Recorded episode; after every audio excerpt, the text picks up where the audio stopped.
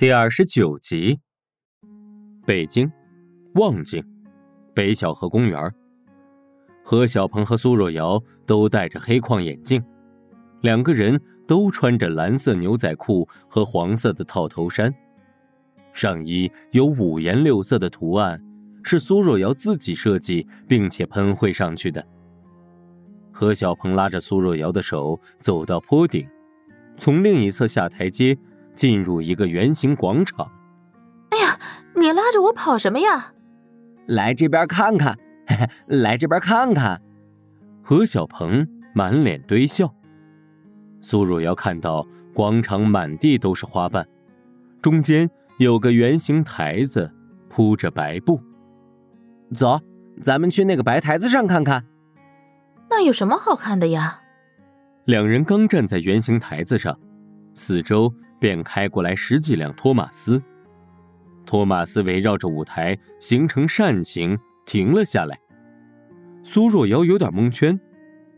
嗯，这里好像有什么活动，咱们赶紧走吧。没事儿，他们都是我同事，没什么活动，就是玩儿。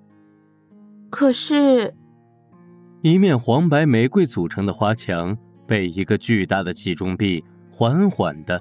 放在白色台子的后面，把苏若瑶吓了一跳。她马上就要走，被何小鹏拉住了。这时，突然响起了“今天你要嫁给我”的音乐，所有托马斯的车顶天窗打开了，成百上千的粉色气球环绕在四周，挡风玻璃开始自动播放何小鹏和苏若瑶在一起时的照片。和视频，苏若瑶惊讶的捂住了嘴，转身问：“这是？”好多人从车内出来，围成了一圈，他们手里都拿着可爱的玩偶、彩带、气球，人们欢呼雀跃起来。对了，这些都是我给你准备的。这时有人走过来，把准备好的一大束红玫瑰递给了何小鹏。何小鹏单膝跪地，开始了深情告白。苏若瑶，虽然咱们认识不到两年，但是你已经是我四年的恋人。从我收藏你的第一幅画时起，我就暗暗发誓，将来有一天我一定要和你在一起。这段时间，我们经历过多少次艰难险阻、生死关头、命悬一线的时刻，总有你陪在我身边。虽然那是游戏，但我相信，如果在现实中，你也会那样做。同样，我也会保护你和照顾你的。我们在一起经历了那么多，我相信我们的感情是经得起考验的。我愿意用我的余生来陪伴你，保护你。我也需要你来保护我，欺负我。苏若瑶惊慌失措的看着何小鹏。张着嘴，半天说不出话来。他感觉他的眼睛已经湿润了。他一只手接过何小鹏地上的玫瑰，另一只手想把何小鹏搀扶起来。何小鹏从兜里掏出一个黑色的盒子，打开盒子，里面的钻戒闪闪发亮。苏若瑶，你愿意嫁给我吗？周围的人开始大声高喊：“嫁给他，嫁给他！”两辆飞行的托马斯展开条幅，缓缓飞过来，悬停在上空。条幅上写着 “Marry me”。苏若瑶突然泪如雨下，她点了点头，泣不成声问道：“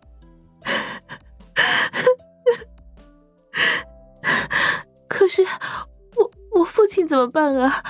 这么大的事，我我还没跟他商量呢。何小鹏指了指人群，不知道什么时候，苏若瑶的父亲已经站在了旁边。他慈祥的笑着，双手不断的鼓掌，眼里泛着泪花。苏若瑶开心的笑了起来。她接过黑色的小盒子，心形的钻石镶嵌在铂金的戒指上。绚丽多彩，闪闪发光。钻戒旁边的条形卡片上写有一行娟丽的小字：“以我之爱，冠你指尖，一生相伴，一世相随。”天空如此蓝澈，连一丝浮絮都没有，仿佛被过滤了一切杂色。太阳悬在空中，光芒万丈，热烈却和煦。一些细碎而洁白的云块，犹如轻纱浮现在天边。白云逐渐多了起来，像是一朵朵白花。云顶上的苍穹泛着灰蓝色的光。三轮圆月似三块浅蓝泛白的圆宝石，若隐若现。第三个月亮的线条开始变换、弯曲，形成一只鸟的形状。地上，公园内，环形广场一侧土坡的水泥台阶上，一个全身长满鳞片的怪人孑然站立。他默默的。看着广场上欢呼的人群，他的头上长满了韭菜状的头发，几根长发被一个红色的发圈紧紧扎住。远处砰砰几声，众人手持的礼炮筒爆开，花瓣、彩条、亮片、金箔腾空而起，冲上云霄。环形广场变成了蘑菇云状的七彩世界。怪人们吓了一跳，浑身哆嗦了几下。他咬着牙，把胳膊上的一个鳞片拔出来，扔在台阶上，转身，钻入了土中。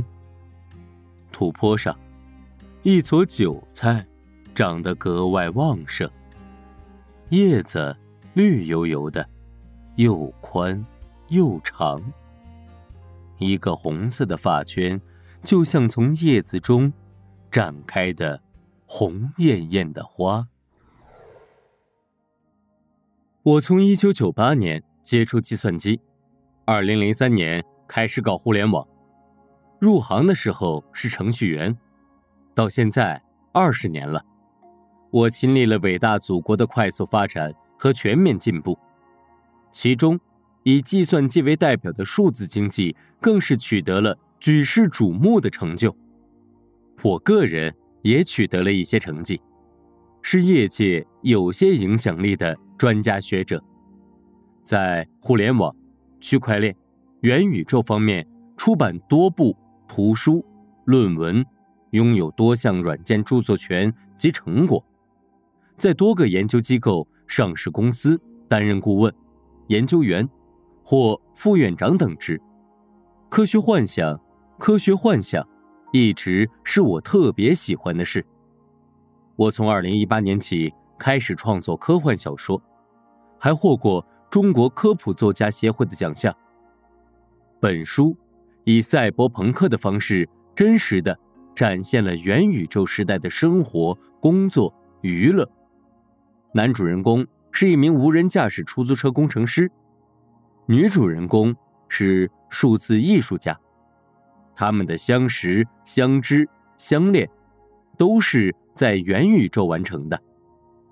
打怪升级、模拟旅游、健身竞技、经济系统、娱乐、社交、化身、教育等元宇宙主要技术均有体现，以喜闻乐见的形式开展了科学普及。小说讲述了未来发生的有趣、怪异、精彩的多个独立的故事。两个年轻人共同成长，真心相爱，追求正义，维护和平，教人向善。其中一个故事讲的是姐弟联手在虚拟游戏中调查取证，帮助警署破案，并且最终摧毁暗杀集团阴谋的故事。科幻与科技。相辅相成，科技为科幻提供了素材和基础，科技的发展给了科幻小说一个发挥的空间。科幻小说发挥想象力，具备预见性，可能会促进科技的发展。本书的初衷是轻松读懂元宇宙，希望科普不枯燥，人人爱科技，共建科技强国。但是限于本人水平和能力，可能存在疏漏和不合理的地方，欢迎读者批评指正，万分感谢。